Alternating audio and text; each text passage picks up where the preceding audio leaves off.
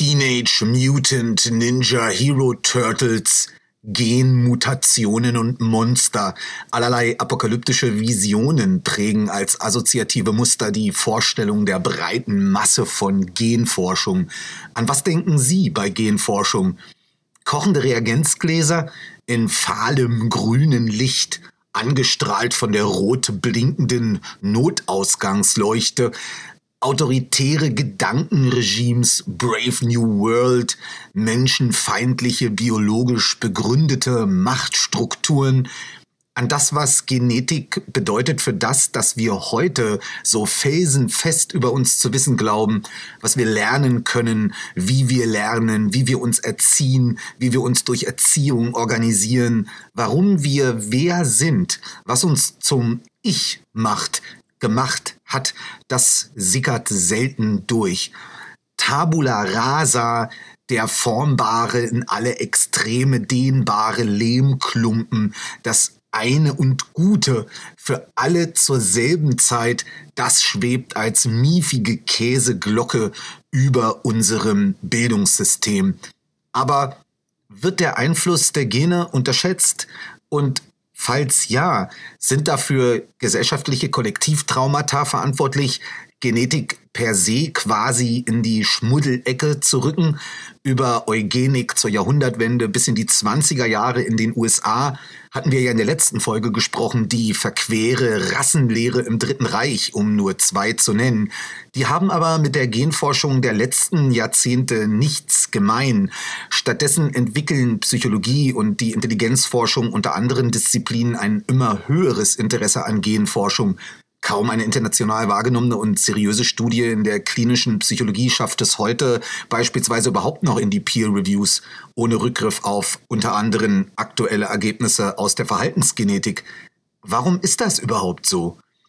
So, und damit sind wir beim Impuls der heutigen kurzen Episode und bei Robert Plomin, einem US-amerikanischen Verhaltensgenetiker, der seit knapp 50 Jahren, davon an die 35 in London, eine interessante Frage stellt und forscht.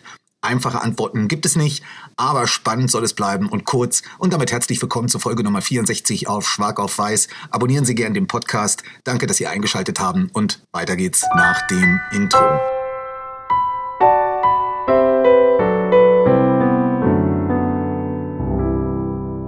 Ja, im Grunde ist das ja eine alte Frage. Wie viel kriegen wir in die Wiege gelegt? Könnte man fragen. Wie viel können wir erlernen? Wie viel und inwiefern können wir das Gleiche oder ein definiertes Minimum anerziehen und an Wissen gleichförmig aneignen und trainieren? Ja, die Frage beschäftigt übrigens schon lange die Leute und äh, witzigerweise wollte ich heute mal einsteigen mit dem Geschenk, was mir ein guter Freund gemacht hat. Und zwar ein Jahresheft der deutschen Schule Frutillar Chile zu 50 Jahre Deutsche Schule Frutillar herausgegeben 1956 und da habe ich doch durch Zufall dieselbe Frage entdeckt und zwar steht hier auf Seite 25 geschrieben vor also mehr als 50 Jahren oder vor 70 Jahren, ich will jetzt nicht rechnen, so spare ich Ihnen Zeit. Zitat aber lassen sich Menschen überhaupt erziehen? Die alte Frage, ob der Mensch mehr aus der Erbanlage seiner Eltern und Ahnen oder aus der Umwelt lebe, in die er hineingestellt wird, lässt sich mit wissenschaftlichen Mitteln wohl nie ganz befriedigend lösen. Nun, darüber werden wir heute hören. Ganz kurzer Einwurf. Zitat weiter, darüber hinaus wird aber einen breiten Raum in der Erziehung des Menschen immer die Methodik einnehmen, wie kann ich Wissen, Kenntnisse, Begriffe vermitteln, so dass sie wirklich den anderen Menschen beeinflussen? Ja, äh, so viel kurz dazu. Zu, diesem, zu dieser Festschrift zur 50-Jahr-Feier der Deutschen Schule zu Fotojahr möchte ich noch mal vielleicht eine ganz kleine Extrafolge machen. Aber ich dachte, das ist auch ein ganz schöner Einstieg heute in die Episode. Gehen wird es aber heute um die Forschung und die Standpunkte von Robert Plomin, oder Robert Plomin, wie er wahrscheinlich ausgesprochen wird, ähm, Dozent am King's College in London. Und ähm, ja, Wir wollen uns kurz anschauen oder darüber reden, äh, inwiefern er in seiner Forschung jetzt vorgegangen ist. Zwei große Etappen gilt es ganz kurz zu beschreiben. Dann auch einige ganz kurze Anmerkungen, Gedanken, ähm, die ich auch hatte zu dem, dass er kurz Zubildung sagt. Und ähm, als ich über das nachgedacht habe, was er dort erforscht und die Erkenntnisse, die er aus seinen Forschungen gewonnen hat, ähm, abschließend aber oder beziehungsweise einsteigend zuerst die Anmerkung, dass ich natürlich weder Verhaltensgenetiker bin noch Wissenschaftler, ähm, dass sie also alles, das ich sage, mit Vorsicht genießen müssen. Allerdings bemühe ich mich darum, nichts zu sagen, was ich nicht auch so als für mich wirklich hundertprozentig geklärt betrachte, werde auch nicht zu weit in die Details einsteigen und habe wie immer auf dschilepodcast.cl für diese Episode einen kurzen Artikel hinterlegt, der diesmal besonders interessant ist, denn wenn Sie das Thema die Standpunkte und die Forschungsergebnisse interessieren, dann habe ich Ihnen in diesen Artikel, den finden Sie auf dschilepodcast.cl mit dem Namen Wie wir werden, wer wir sind. Und in diesen Artikel habe ich Ihnen nicht nur diese Episode als Player eingebunden, da sind Sie ja auch schon, die brauchen Sie nicht, sondern ich habe Ihnen eins, zwei, drei, vier, fünf, sechs Videos zu Plomin hinterlegt. Das ist also eingebettet aus YouTube und da spricht jeweils Plomin selbst ähm, und zwar ähm, mit einem anderen Genetiker über seine Forschung. Im ersten Video, zwölf Minuten, nimmt er Bezug auf die Bedeutung seiner Forschung für die Bildung, für Bildungssysteme, für das, was wir über Wissensaneignung jetzt wissen, erst seit einigen Jahren, seit drei, vier Jahren. Dann gibt es ihn auch in einer Debatte beziehungsweise in einem Vortrag bei Google-Ingenieuren. Dann gibt es ihn auf einem Bildungskongress, wo er eher die, die Implikationen fürs britische Bildungssystem ähm, mit einem Vertreter des Bildungssystems auch ähm, debattiert.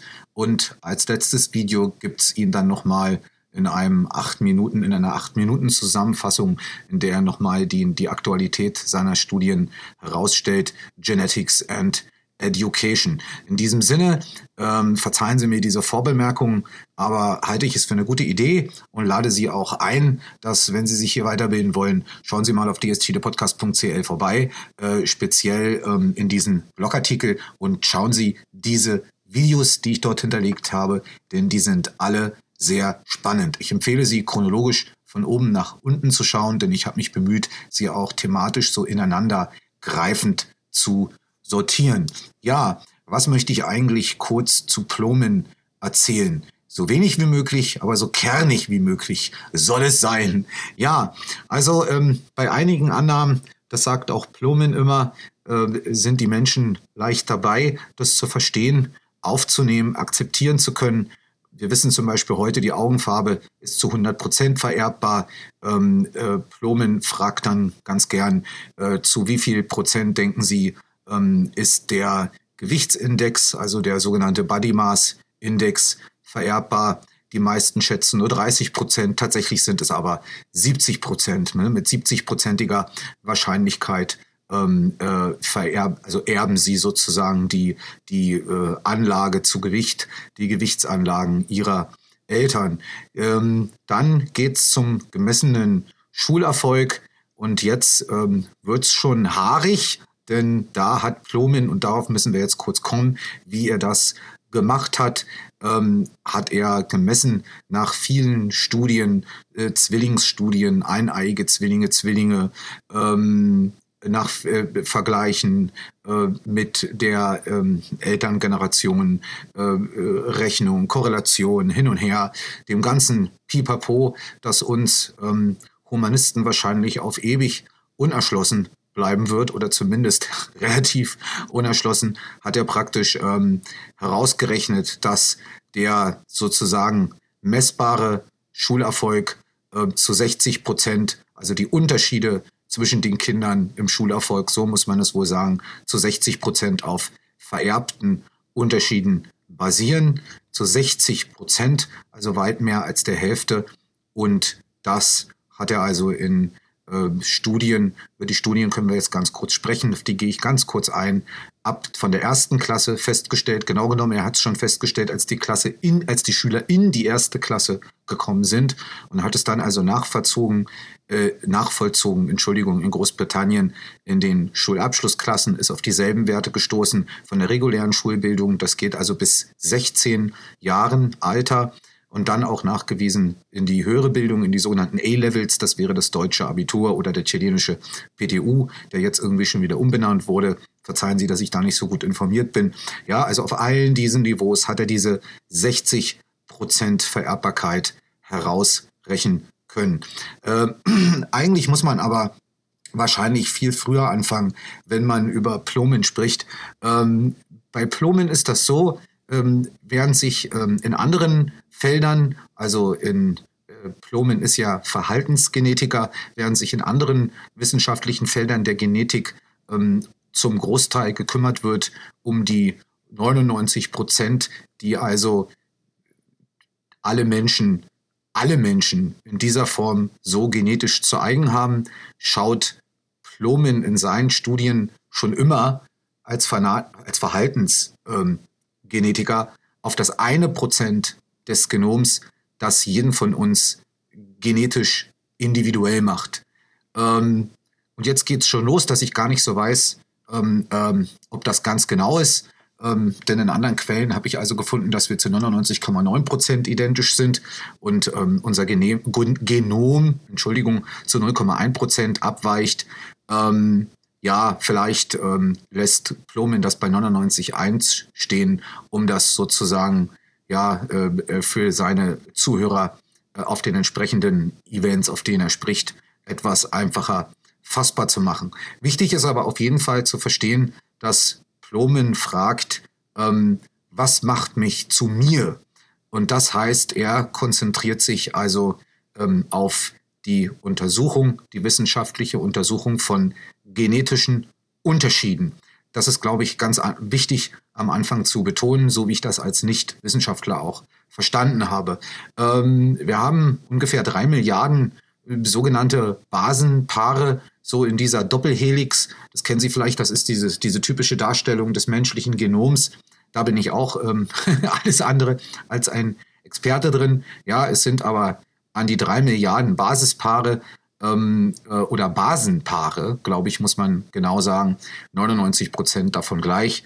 Ein Prozent macht uns unterschiedlich. Und wenn ich es richtig verstanden habe, das ist ja noch ähm, eigentlich Schulbiologie, dann sollte es so sein, dass aus diesem einen Prozent oder aus diesem 0,1 Prozent, das es eben auch sein könnte, sind dann eben die 50 Prozent von der Mama genetisch dazugegeben und die anderen 50 Prozent dieses einem oder 0,1 Prozent sind vom Papa dazugegeben.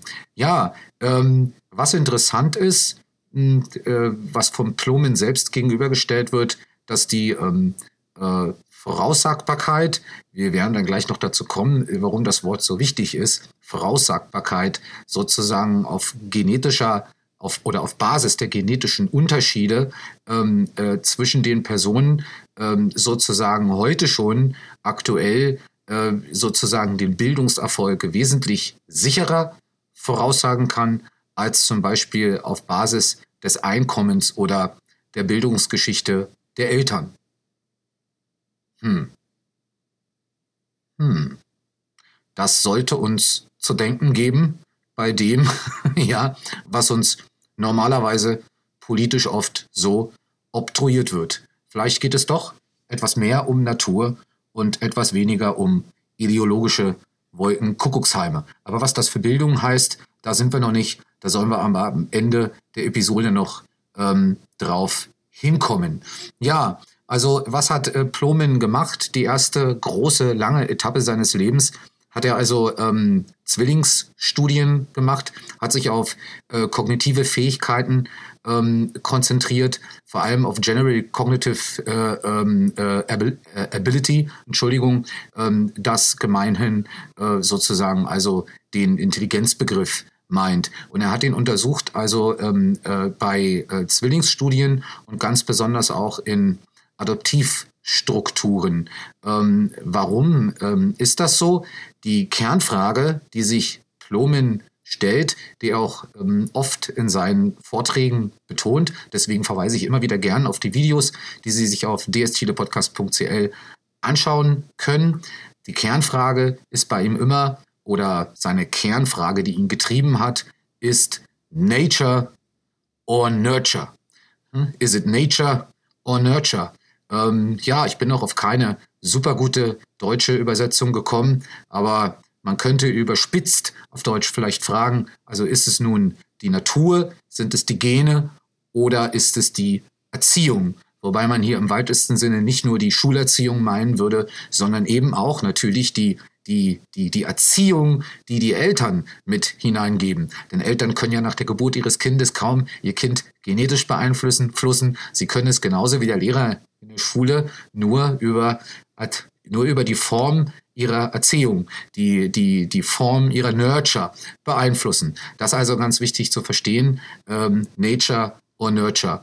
Und da hat eben äh, Plomin äh, nicht nur in, in, in, in England, auch in Amerika, er ist ja, also auch in den Vereinigten Staaten, Entschuldigung, er ist ja US-Amerikaner, der halt nur schon viele Jahrzehnte in, in London arbeitet und forscht. Und er hat da in den Vereinigten Staaten, ich will nicht lügen, ich glaube in Massachusetts, mein Gott, sind das heute schwierige Wörter in dieser Episode, äh, Studien gemacht, in denen er Adoptivkinder ähm, untersucht hat. Warum Adoptivkinder? Nun, weil sie da Nature und Nurture gut trennen können. Hm, bei, bei Nature untersuchen sie halt äh, die, die Kinder, äh, äh, äh, beziehungsweise da untersuchen sie halt die Eltern, die ihre Kinder in Adoption gegeben haben, bei, ähm, äh, bei Geburt und bei Nurture untersuchen sie ähm, eben die Adoptiveltern, die sozusagen die Nurture, die Erziehung mit ihren adoptierten Kindern teilen, aber eben nicht die Nature. Und äh, so ähm, hat halt äh, Plomin seine ähm, Genetic Studies aufgebaut. Und da ist er eben ähm, in Bezug auf fast alle ähm, Merkmale, man trennt das dann da sollten Sie sich die Videos anschauen, da will ich mich nicht festlegen. Man trennt es, man trennt es dann irgendwie in äh, äh, physische Merkmale, äh, Verhaltensanlagen. Ja, da möchte ich mich jetzt nicht so festlegen. Wie gesagt, die Folge soll kurz werden und ähm, statt zu unpräzise zu sein, will ich den Weg des ähm, gesteuerten Weglassens. Ja, aber er hat in allen diesen Bereichen festgestellt, dass die Korrelation zu den biologischen Eltern, das heißt zu den Eltern, die ihre Kinder in Adoption gegeben haben, nahe 0,3 lag und äh, zu den ähm, Adoptiveltern, also den Eltern, die die entsprechenden Kinder äh, adoptiert hatten, wo also nur Nurture geteilt war, nicht aber Nature, war die Korrelation, ich weiß nicht, ob faktisch null, ich glaube sogar faktisch null, aber absolut insignifikant. Hm. Ja, ähm, vererbte DNA-Unterschiede, sagt Plomin, sind eine wesentliche systematische Kraft. Ähm, sie machen uns individuell. Und das ist interessant, einfach darüber nachzudenken. Ich habe ja nicht umsonst äh, dieses Intro heute, ja, äh, besonders für diesen Podcast vielleicht schon besonders polemisch gestaltet, aber vererbte DNA-Unterschiede sind die wesentliche systematische Kraft, sagt Plomin, und sie machen uns individuell. Die Umgebung dahingegen, so Plomin, ist wichtig, ist aber genauso zufällig wie wichtig. Er bezeichnet das in der englischen Sprache und das wollte ich so auch ganz gern übernehmen, weil hier gibt es nicht die genaue deutsche Übersetzung Chance. Chance im Sinne von unsystematisch. Das würde der Ungeübte eventuell mit ähm, Glückstreffer oder mit Zufall übersetzen, ist aber hier kontextuell ähm, nicht geeignet, so übersetzt zu werden. Ähm, ja, Plomin äh, äh, bestimmt in, in seiner zweiten Forschungsetappe, über die wir jetzt noch nicht geredet haben, dann polygene Werte. Was das bedeutet, darüber reden wir jetzt gleich. Und diese polygenen Werte, so Plomins Auffassung, These, die werden die Gesellschaft, Wissenschaft stark verändern und auch die Sicht auf das verändern, wie wir uns verstehen. Ähm, er gibt zwei Wege vor, wenn es um das Bildungssystem geht, was er aus seinen ähm, Studien ableitet. Es ist ja durchaus nicht nur die Studie in Massachusetts, über die ich jetzt mit Ihnen geredet habe, die Adoptionsstudie. Er hat auch ähm, mehr als 20 Jahre eine, eine sogenannte Longitudinalstudie, also eine, Zeit über, eine Studie über lange Zeit, eine vergleichende Studie über lange Zeit durchgeführt in England mit über, ich glaube, 15.000 ähm, Zwillingspaaren. Das heißt also insgesamt 30.000 Zwilling. Ähm, und ähm, wo er also sozusagen seine Ergebnisse, die ich in eingangs schon genannt habe, nachprüfbar gemacht hat, nachweisen konnte. Ähm, ja, und daraus schlussfolgert er halt zwei Wege, die ein Bildungssystem gehen kann. Einmal ne, educate the best, forget about the rest. Ähm, oder aber eben das Gärtnerprinzip, bei dem man sozusagen genetische Unterschiede akzeptiert und versucht in Lernumgebungen auf diese genetischen Unterschiede einzugehen. Wenn ich darüber nachdenke, dann ist das eigentlich viel interessanter noch und einschneidender, diese Erkenntnis, als man im ersten Moment vermuten würde. Denn was wir ja oft geneigt sind zu tun, ist, die herrschenden Unterschiede zu versuchen zu nivellieren. Und zwar zu nivellieren auf recht hohem Niveau. Entschuldigung. Wobei wir daran natürlich mittel- und langfristig immer wieder scheitern. Und das auch ganz klar erkennen können, wenn die Kinder die Schulen verlassen, das ganz klar erkennen können, wenn die Kinder eben, wenn das eine Kind ähm, in der Universität gar keine Probleme hat, das andere Kind ähm, in der Universität in bestimmten gewählten Laufbahnen relativ häufig Probleme hat, wenn das eine Kind etwas wesentlich leichter schafft, das andere Kind etwas wesentlich schwieriger nur bewältigen kann. Ja, das ist also ein ganz anderer Ansatz, den Plomin hier verfolgt und das muss man eigentlich erstmal verstehen. Plomin sagt eben, aufgrund der Erkenntnisse der genetischen Unterschiedlichkeit und der Wahrscheinlichkeiten ähm, zur Vorhersage von genetischen Unterschieden in Menschen auf Entschlüsselung ihres Genoms. Und darauf müssen wir jetzt gleich noch eingehen, was das heißt. Das bezieht sich wieder auf seine zweite Schaffensperiode ähm, kann man eigentlich eine ganz andere, muss man eine ganz andere Form von Bildung machen. Ähm, statt nämlich zu versuchen, die genetischen Unterschiede zu nivellieren, was ja nachweislich überhaupt nicht äh, funktioniert und nicht funktionieren kann, sich eben darauf konzentrieren sollte, die genetischen Stärken auszubauen und die genetischen Schwächen abzubauen, zu reduzieren. Ja, das würde natürlich ein Bildungsmodell und eine Schule notwendig machen, in der der Schüler wesentlich freier entscheiden kann, wesentlich mehr seine Neigungen einbringen kann, wesentlich vielfältigere Angebote erhält, sich an den ganz verschiedenen ähm, ja, Dimensionen der Inhalte, Fächer will ich gar nicht sagen, aber der Inhalte, der Aufgaben, der Aktivitäten überhaupt einbringen kann, anknüpfen kann.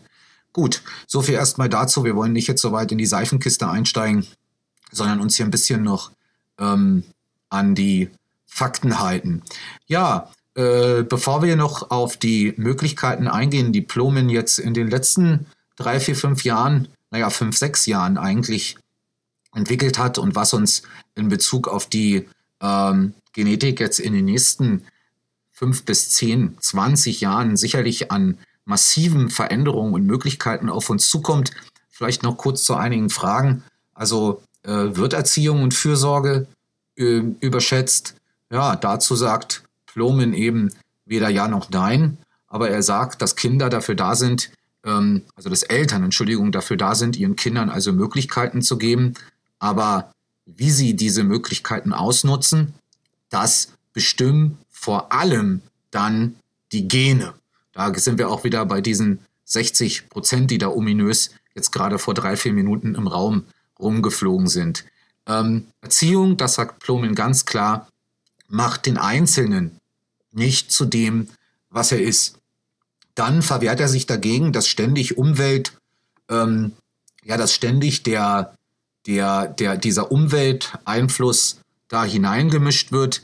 Er sagt im Prinzip, ähm, Umwelt, das braucht keine eigene Definition, denn Umwelt ist eigentlich alles, was nicht durch Gene erklärbar ist. Und äh, er meint aber, dass eben das ursprüngliche Wort der Erziehung eben irgendwie ähm, dazu beiträgt, impliziert, dass man irgendwie diesen Teil der Umwelt auch in irgendeiner Form steuern kann. Und das ist eigentlich, sagt er, falsch. Entscheidend ist in erster Linie, was genetisch angelegt ist und dann entwickelt das Kind eigentlich aus der genetischen Anlage seine Interessen und könnte seine Stärken sozusagen ausbauen und seine Schwächen reduzieren. Aber mit der eigentlichen Erziehung, wie wir sie systematisch meinen und aufzubauen glauben, erreichen wir im Bildungsresultat sehr, sehr wenig.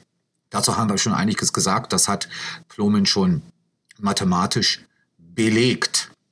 Ja, ähm, warum ist das wichtig zu wissen? Ja, da macht eben Plomin dann auch den Punkt, und das verstehe ich auch, dass wir halt heute mit diesen ganzen Volks- und Binsenweisheiten eigentlich ähm, zuerst die Schuld immer irgendwo suchen. Irgendwo muss die Schuld zugesprochen werden. Ne, der Lehrer kann es nicht, der Lehrer ist schuld oder die, Eltern, äh, äh, die Eltern haben, ne, die Eltern sind schuld, die Eltern haben keine Bücher zu Hause zu stehen, deswegen können ja die ganzen Kinder nicht mehr lesen.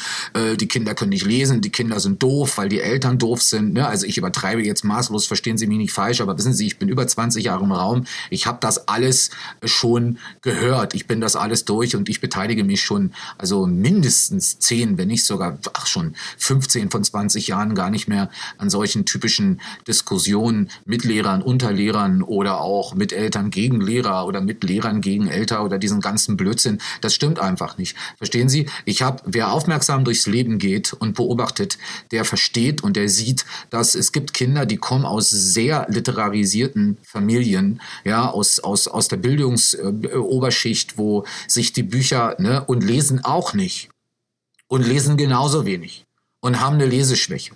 Ne, genauso gibt es Kinder, die aus relativ, die von relativ, die in einem relativ bildungsfernen Haushalt aufwachsen, in der ne, überhaupt kein Buch steht und die lesen fantastisch und die entwickeln ähm, überdurchschnittlich hohe sprachliche Fähigkeiten.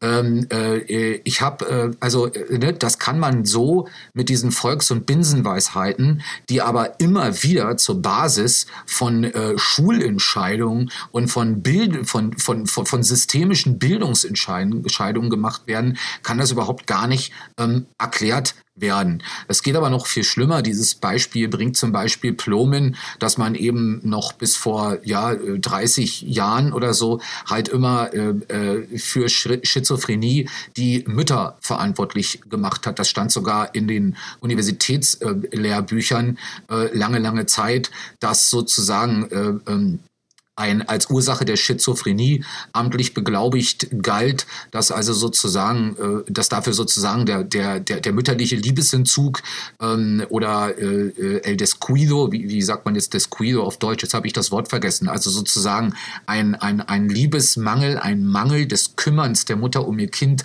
sozusagen ursächlich war. Ähm, falscher konnte man gar nicht liegen, weil heute weiß man, dass Schizophrenie also hochgradig erblich ist. Ähm, ja, äh, jetzt kann man natürlich die Frage stellen, was ist denn dann mit dem Charakter? Wie, wie soll man denn, wie lesen wir denn dann äh, äh, überhaupt äh, Charakter? Äh, ähm, äh, Wissbegierde, Ehrgeiz, Witz, solche Sachen. Naja, ich denke, das ist auch ähm, eine Sache, die, die viel eher auf der Interpretation des, des Beobachters basiert, als auf dem, was tatsächlich dann in dem Kind angelegt ist und was ursächlich ist dafür, dass es sich eben weniger für A und äh, mehr für B interessiert. Und wenn Sie genau darüber nachdenken und das ein bisschen sacken lassen, dann können Sie mir vielleicht folgen und äh, äh verstehen, was ich meine. Ähm, äh, wir sind schnell dabei zu sagen, dieses Kind liest viel, dieses Kind äh, kann sich besonders elaboriert mit mir unterhalten. Ja, der ist äh, wissbegierig, der ist ehrgeizig, der ist intelligent. Ja, sicherlich ist er das, aber er hat, aber er hat eben bestimmte äh, äh, Ausbildungen, äh, ja, die, die, die genetisch programmiert sind, die ihn dort halt einfach besser machen. Es geht weniger, beziehungsweise nicht besser machen, die ihn da eben Sachen wesentlich leichter lernen lassen und wesentlich leichter bewältigen lassen, als das eben für jemand anderen ähm, einfach ist, beziehungsweise machbar ist, der eben da eine andere Form oder eben am Ausprägungsende dieser Eigenschaft äh, eher im unteren Quintil äh, liegt. Ja, äh, ähm, und äh, dafür findet man eigentlich auch äh, viele Beispiele eigentlich in der Literatur die das belegen, ja, also in den Biografien meine ich jetzt also von Menschen in der Literatur. Wir neigen nur, sie dazu zu, zu überlesen und zu glorifizieren auf der individuellen Ebene, denken aber immer wenig darüber nach, was das eigentlich systemisch heißt. Ähm, ja, was könnte man noch erzählen? Was wollte ich Ihnen noch erzählen? Ich wollte es ja auch gar nicht so lang machen. Also eigentlich äh, äh, möchte ich Ihnen also einmal das Buch ans Herz legen äh, von Robert Plomin, Plomin, in dem er also über die zwei großen Etappen seiner Schaffensperiode schreibt. Das Buch heißt äh, Blueprint, How DNA Makes Us Who We Are. Ähm, also Blaupause, ähm, wie uns DNA zu dem macht, der wir sind. So kann man es vielleicht übersetzen, ganz grob. Ähm, äh, ja, also in diesem Buch äh, finden Sie eigentlich wesentlich versiertere Ausführungen als die, die Sie jetzt von mir gehört haben. Aber es ist definitiv lohnenswert, sich das Buch anzuschaffen und äh, durchzulesen. Ähm, in Bezug auf Schule ist halt eben auch interessant, dass Plomen davon spricht, wie sich unsere Gesellschaft ähm, immer mehr von dem Herumdoktoren an Folgen von ähm, äh, Konsequenzen von ähm, äh, Normabweichungen äh, äh wegentwickelt, hinentwickelt zu einer Gesellschaft der äh, Prävention. Und Plomin ist eben der Meinung, dass man also mit Hilfe von moderner Gentechnik ähm, in der Zukunft und schon in sehr, sehr naher Zukunft, äh, schon auf Basis heute ähm, funktionierender Technologie, wesentlich gezielter, individueller und rechtzeitig intervenieren kann. Zum Beispiel auch gerade bei Lese- Rechtschreibschwäche. Denn auch die kann man heute schon dank Plomen ähm, genetisch bestimmen. Mit der genetischen Bestimmung ist das aber immer so eine Sache. Wenn wir nämlich von genetischer Bestimmung lesen, dann denken wir natürlich immer, nun guckt da jemand irgendwo ähm, auf so ein Stück, auf so eine Genomsequenz wie man da, denke ich, sagt. Ähm, äh, die äh, Genetiker sprechen da gemeinhin von SNPs. Ja, das sind so Polymorphism, das ist so Polymorphe, das sind also sozusagen kleinste abweichende genetische Strukturen von der von dem Normgenom, also von diesen 90, äh, 99 äh, oder eben 99,9, wie Sie wollen, Prozent, die uns alle genetisch gleich zu eigen sind. Das sind eben die Abweichungen dieses SNPs und äh, dann äh, denken wir jetzt vielleicht so unwissenschaftlich, dann äh, sind da irgendwie so fünf Kombinationen nebeneinander und dann kann man jetzt halt sagen, das Kind äh, kriegt eine Leserechtschreibschwäche. So ist das Natürlich nicht. Also wenn man das Buch von Plomen liest, das müssten Sie aber nicht mal. Sie müssten nur die Videos schauen, die ich Ihnen auf dschilepodcast.cl in der Episode in dem Blogartikel Wie wir werden, wer wir sind hinterlegt habe, dann werden Sie sehen, dass das natürlich schon etwas was heißt etwas? Dass es, dass es einfach äh, komplexer ist und es geht natürlich um ein äh, probabel, proba, prob, wie sagt man das, um ein Wahrscheinlichkeitsmodell. Da gibt es ein schöneres Wort, das werde ich jetzt nicht benutzen, weil ich bin mir nicht sicher, wie es genau heißt, wie es ausgesprochen wird. Und Wahrscheinlichkeitsmodell heißt, dass also Plomen praktisch ähm, mit, ich glaube, das ist mit einer chemischen Methode wird das gemacht, dass irgendwie die Basen sichtbar gemacht werden. Also irgendwie wird äh, das äh, Genom also auf sogenannte äh, äh, Gene-Chips gepackt und Und auf diesen Gene-Chips, weiß, bin ich mir nicht ganz sicher, aber ich glaube, mit einer chemischen Methode machen sie die verschiedenen Sequenzen sichtbar und ähm, äh, können dann sozusagen äh, Sequenzen, die sie bereits kennen, können sie dann wieder identifizieren. Ja, dann lassen sie die irgendwie leuchten. Weiß jetzt nicht, ob das wirklich ein chemischer Prozess ist, aber dann können sie sozusagen bestimmen, äh, äh zu wie viel ähm, äh, Prozent, zu wie viel Anteil sie in dem entsprechenden Genom, das sie untersuchen, dann diese bestimmten Sequenzen, die sie dann da identifizieren, auch vorhanden sind. Und äh, äh, das ist jetzt wahrscheinlich immer noch viel zu unwissenschaftlich erklärt. Sehen Sie mir das bitte nach. Aber es heißt also nicht, dass irgendwas ausgelesen und äh, es geht also nicht um ein deterministisches Modell, ja, also wo irgendwie ausgelesen werden kann, dieses Kind wird jetzt eine Leserechtschreibschwäche haben. Nein, es geht im Prinzip darum, dass sozusagen Probabilitäten festgestellt werden können. Also es können Tendenzen Tendenzen festgestellt werden.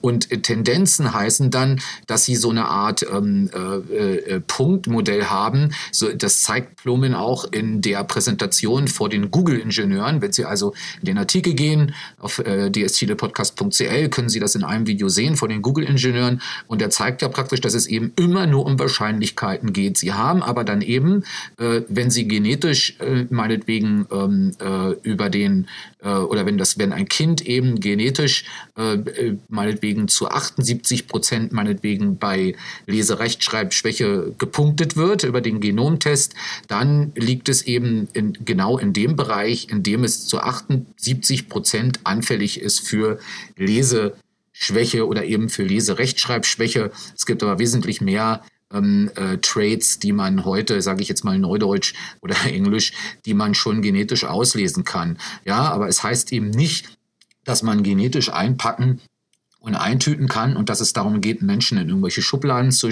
zu stecken. Nein, ganz und gar nicht.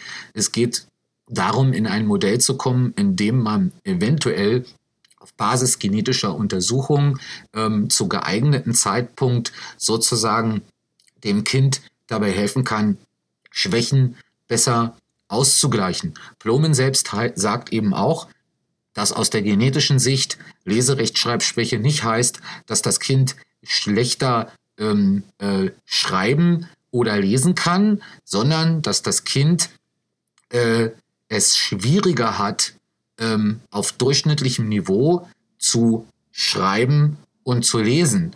Und das heißt aber nicht, dass das Endresultat ja nicht genauso gut kann nicht, genug, nicht genauso gut sein könnte wie von jemandem, der es sozusagen einfach durch bessere Anlagen, ja, oder durch eben ein weniger stark ausgeprägtes, äh, äh, weniger stark ausgeprägte, Entschuldigung, Gensequenz, ne, dieses entsprechenden Traits eben hätte. Ne? Also der halt dadurch einfach wesentlich einfacher durchschnittlich gut lesen und schreiben kann. Ja, äh, Plomen kommt auch zu dem Schluss, also schools matter a lot, but they don't make a difference. Um, 60% of individual education's performance is genetic, whereas environmental effects are not systematic but based on chance. A vast majority of what looks like systematic effects of schools are genetically mediated. Ja, das ist starker Tobak. Ich bin darauf ja vor einigen wenigen Minuten schon mal eingegangen. Ähm, schauen Sie sich die Videos an, lesen Sie sein Buch. Es ist ähm, wirklich lohnenswert. Ähm, ja, zu der zweiten Etappe, die habe ich jetzt im Prinzip, ohne sie einzuführen, angesprochen. Wir sind also jetzt ähm, sozusagen in der Etappe angekommen. Äh, das war für Plomin lange nicht möglich. Seit einigen Jahren ist es jetzt für ihn möglich, seine Studien direkt am, äh, direkt am Genmaterial vorzunehmen. Das liegt auch an der Wirtschaftlichkeit. Ähm, früher haben, sie hat die Untersuchung von solchen Genomsequenzen also unheimlich viel Geld äh, äh, verschlungen, Tausende und Tausende und Abertausende Pfund. Heute, das erklärt er auch in einem der Videos, ähm, kann man kann man also Hunderttausende dieser Sequenzen auf einen sogenannten Gene-Chip pressen. Der kostet noch 40 Pfund. Das sind also so ungefähr, weiß ich nicht, wie viel wird das sein, 75 bis 95.000 Pesos. Ja, also das macht schon einen großen Unterschied aus. Ähm, auch verstehen muss man, dass wir noch am Anfang der Vorhersage dieser Trades stehen.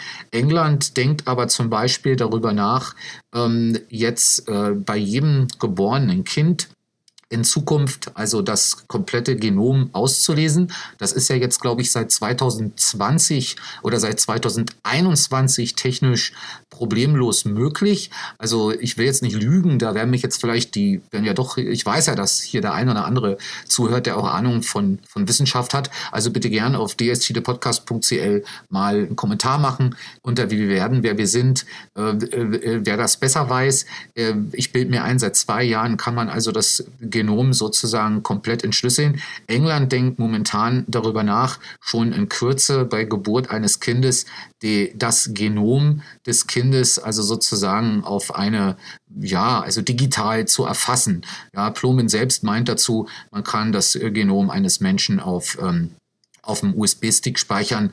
Also ich bin mir nicht sicher, ähm, habe jetzt vor kurzem noch mir dazu ein bisschen was angelesen, nachdem ich Plomins Buch gelesen hatte. Also es gibt so ähm, ungefähr diese 300.000 Basenpaare, aber das müssten ja dann wahrscheinlich äh, 600 äh, äh, äh, nee, wie viel waren das? Jetzt habe ich hab mir das irgendwie auf den Zettel geschrieben, aber ich habe bei mir immer so viel Zettel rumzuliegen, da müssen Sie mal entschuldigen.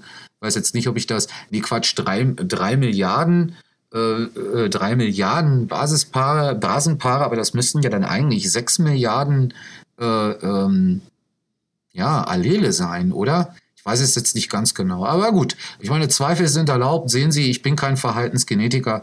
Ich bin nur Pädagoge. ja, aber äh, Sie merken, es sind interessante Sachen da im Gange. Man überlegt, äh, das zu tun und das ähm, äh, setzt natürlich jetzt auch die Apok Apokalyptiker auf den Plan. Das ist ganz klar. Ich meine, ich bin persönlich äh, kritisch, aber ähm, äh, würde mich nicht unbedingt im konservativen Spektrum verorten, aber definitiv im libertären Spektrum. Das heißt, ich bin ähm, durchaus nicht ähm, äh, ähm, fortschrittsverschlossen ähm, und denke, dass man hier wirklich darüber nachdenken sollte, ob das nicht eine gute Zukunftsperspektive wäre. Natürlich wirft es Fragen auf, äh, wer hat Zugriff auf diese Daten, ähm, wo gehen diese Daten hin, auf welcher Basis werden sie verarbeitet, welche Alternativen gibt es da. Allerdings muss man eben auch sehen, dass viele Leute ein großes Interesse haben, was ihr Genmaterial birgt. Viele, viele Tausende und Abertausende Leute heute sind auf diesen, äh, äh, äh, ähm, auf diesen Herkunftsplattformen, suchen nach ihren Familien. Es gibt äh, zig Firmen, die das schon anbieten, dass sie ihr dass sie eine Genprobe, meistens spucken sie dafür in so ein Röhrchen, irgendwo hinschicken und die sagen ihnen dann, sie kommen zu so und so viel Prozent kommen ihre Vorfahren aus diesem äh, Lebensraum und aus diesem Lebensraum. Wie sinnvoll das natürlich immer ist, sei dahingestellt. Am Ende wissen wir alle, wir kommen irgendwo da aus Zentralafrika, ne, wenn man weit genug zurückgeht. Ne? Oder ich weiß nicht, vielleicht ist die Theorie schon wieder überholt worden, aber ich glaube nicht. Ne? Also die Wiege der Menschheit liegt, ähm, äh, liegt auf heute Afrika. Äh, ja, ähm, äh, aber was, äh, was man eben daraus lernt, aus dieser Tendenz, ist auch das, was Plomen sagt. Diese Studien werden jetzt sehr, sehr schnell, also wirklich sehr, sehr schnell. Und das geht jetzt mittlerweile, ähm, das ist keine Vorhersage, sondern ist Realität, geht das mittlerweile im Monatstakt. Also man kann jetzt schon von einem Jahr aufs nächste werden immer mehr Traits äh, genetisch ähm, isoliert, äh, äh festgestellt, identifiziert und können zu immer besserer ähm, äh, Wahrscheinlichkeit sozusagen in ihrer Ausprägung im menschlichen Genom analysiert werden. Bloß woran hängt eben der Grad der Wahrscheinlichkeit, zu dem sie sozusagen dann äh, äh, vorhergesagt analysiert werden können, der hängt natürlich, und ich denke, das versteht man zum Beispiel auch, wenn man so wie ich überhaupt nicht aus der Wissenschaft kommt, vorhergesagt werden können sie nur dann aber besser, wenn man immer mehr Genom untersucht. Denn natürlich müssen die, die, ähm, äh, die Probandengruppen, äh, sage ich jetzt äh, mal einfach, das ist wahrscheinlich wieder sehr unwissenschaftlich, aber die Probandengruppen müssen natürlich äh, relativ viel größer werden, um sozusagen über diesen Vergleich und die Analyse dieser Genomsequenzen immer noch genauere Vorhersagen treffen zu können. Aber nochmal abschließend, äh, nicht Vorhersagen im Sinne von äh, äh, du bist so, du bist so und dich teilen wir dort ein und dich teilen wir dort, ein, na, dort ein, nein, sondern voraus, vor, äh, Vorhersagen auf Basis von Tendenzspektren für einzelne Traits, auf denen genau verortet werden kann, auf Basis des Genoms des Menschen, zu welcher zu welchem prozentualen Anteil neigt er zu. Und das macht, und jetzt kommen wir wieder auf die Mitte der Folge heute äh, zurück, das macht es eben aus, das macht eben auch diesen Schritt aus von einer Gesellschaft, die immer an irgendwelchen Folgen herumdoktort, äh, herumdoktort, Entschuldigung, äh, viel weniger als mehr, erfolgreich ne, hin zu einer Gesellschaft, die halt Prävention ähm, in den äh, äh, im Mittelpunkt stellt. Wobei hier natürlich, und das will ich gar nicht ähm, äh, äh, vermeiden äh, oder beziehungsweise will ich nicht negieren, hier natürlich interessante Fragen aufkommen äh, äh, und auch sehr kritische Fragen aufkommen. Das muss man sehen. Ähm, was macht man, äh, wenn man eine gewisse Genauigkeit der Vorhersage erreicht hat und die Eltern sich dazu entscheiden, ähm, das zu un untersuchen ähm, und bevor das Kind geboren wird ne, und sich dann in einem Fall der Fälle eben gegen die Geburt aussprechen und das Kind dann eben beziehungsweise den, äh, den Fötus eben abtreiben wollen. Äh, das sind natürlich ähm, ganz, ganz kritische Fragen. Äh, allerdings bin ich persönlich der Meinung, ähm, dass Wissenschaft ja, und Ethik und Moral also immer, äh, ähm, ja, also immer im Dialog miteinander gestanden haben äh, und eigentlich wir bis heute den, unseren gesamten Fortschritt, unsere gesamte Entwicklung ähm, als Gesellschaft, äh, als Individuen in Gesellschaften eigentlich dem Dialog, äh, dem von Ethik, Moral und Wissenschaft äh, zu verdanken haben. Hätte es diesen Dialog äh, nicht immer gegeben und wären Entscheidungen nicht immer auf Basis äh, diesen Dialogs auch getroffen worden, ja, dann hätten wir nicht bis heute ähm, ja zur bestmöglichen aller Welten ja, äh, in den letzten vielen, vielen, vielen, vielen, aber vielen tausenden Jahren äh, kommen können. Ja, und wir wissen, dass wir heute, wenn es um absolute Armut geht, ähm, um das Hungerproblem geht,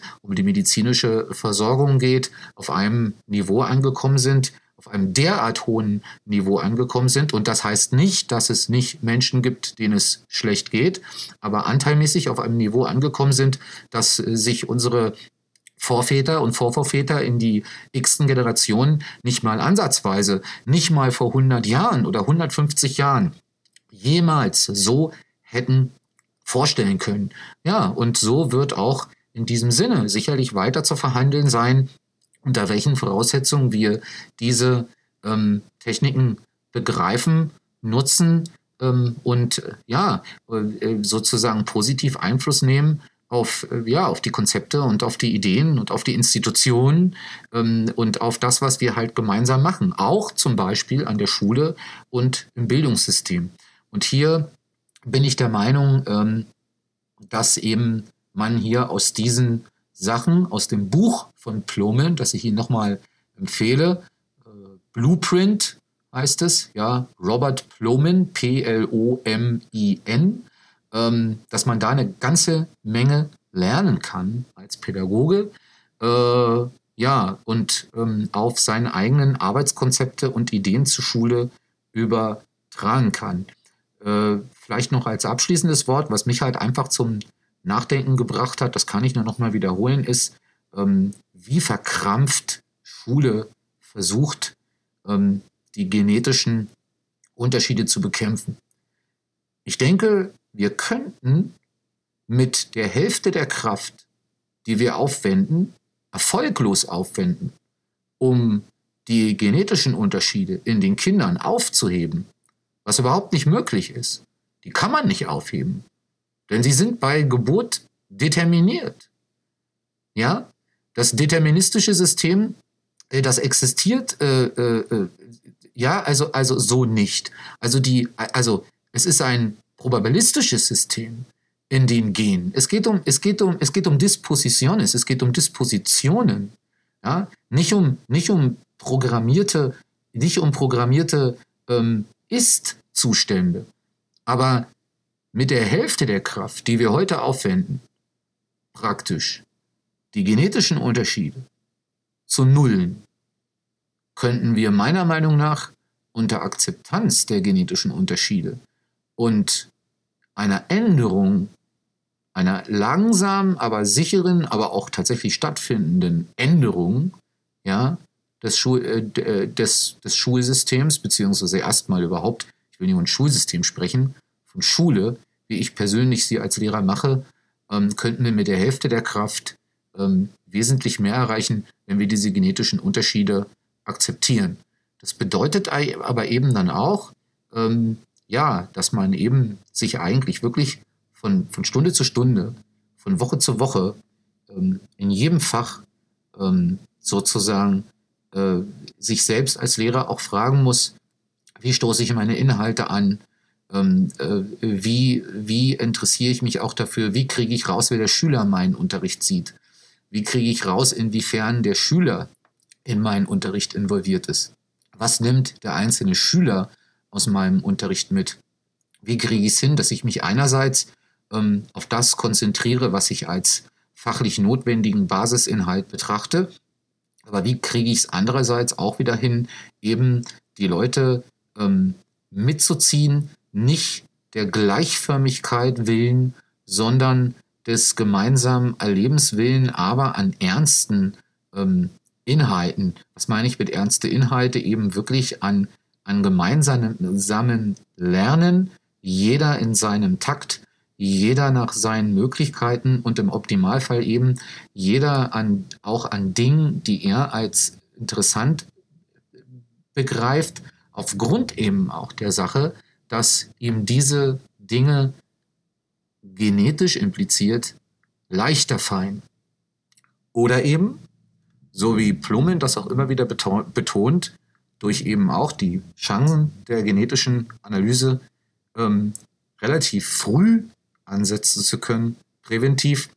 Das kann man ja heute durchaus machen, zum Beispiel ähm, in Bezug auf Lesestörungen, Leseschwäche, ne, auf äh, zum Beispiel mit ähm, sprachlichem, mit frühkindlichem Sprachtraining und so weiter angreifen zu können. Das wäre ebenfalls wesentlich billiger, für die Schule wesentlich einfacher zu realisieren, denn da arbeitet dann einer in einem Nivell und äh, äh, ne, machen sich nicht völlig sinnlos vier verschiedene Lehrer Jahre später, wenn die Probleme selbst, wenn die Probleme längst entstanden sind, ne, vollkommen sinnlos äh, äh, tot ne, in ihrer Arbeit dann.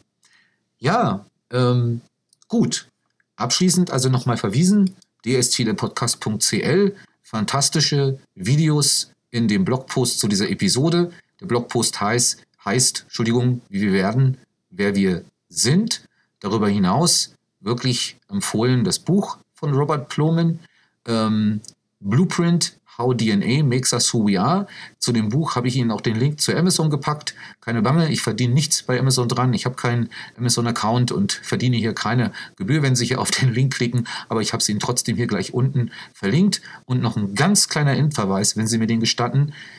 Natürlich führen die Erkenntnisse von Plomin noch viel weiter, als ich das heute hier überhaupt angedeutet habe. Und deswegen habe ich Ihnen hier ganz unten auch noch zwei eigentlich drei weitere Videos von Jordan Peterson verlinkt. Und zwar einmal Peterson Genetics and Performance, dann Jordan Peterson Controversial Facts About IQ. Das ist eine ähm, Uni-Vorlesung, aber nur ein fünfminütiger Auszug. Ganz, ganz interessant. Und Full Interview Jordan Peterson ähm, in einem skandinavischen, ich glaube in einem schwedischen Kanal. Das will ich aber hier im Podcast gar nicht kommentieren. Das lasse ich einfach so stehen. Wenn Sie das Thema aber interessiert, Sie steigen ein und gucken sich zwei, drei Videos von Plomen an, dann ähm, empfehle ich Ihnen hier nochmal, schauen Sie sich auch die Videos von Peterson an und dann kriegt man ein noch wesentlich größeres Bild von den Implikationen, die diese, ja, die diese treibende Kraft in der Verhaltensgenetik jetzt in den letzten 10, 20 Jahren tatsächlich angestrengt hat. Und ähm, ja, ähm, in diesem Sinne, danke, dass Sie zugehört haben. Ich hoffe, ich habe Sie nicht zu stark gelangweilt und ich hoffe, Sie schauen auch oder Sie hören auch beim nächsten Mal wieder hier herein. Abonnieren Sie gern den Podcast, bleiben Sie gesund. Alles Gute für Sie und Ihre Familie.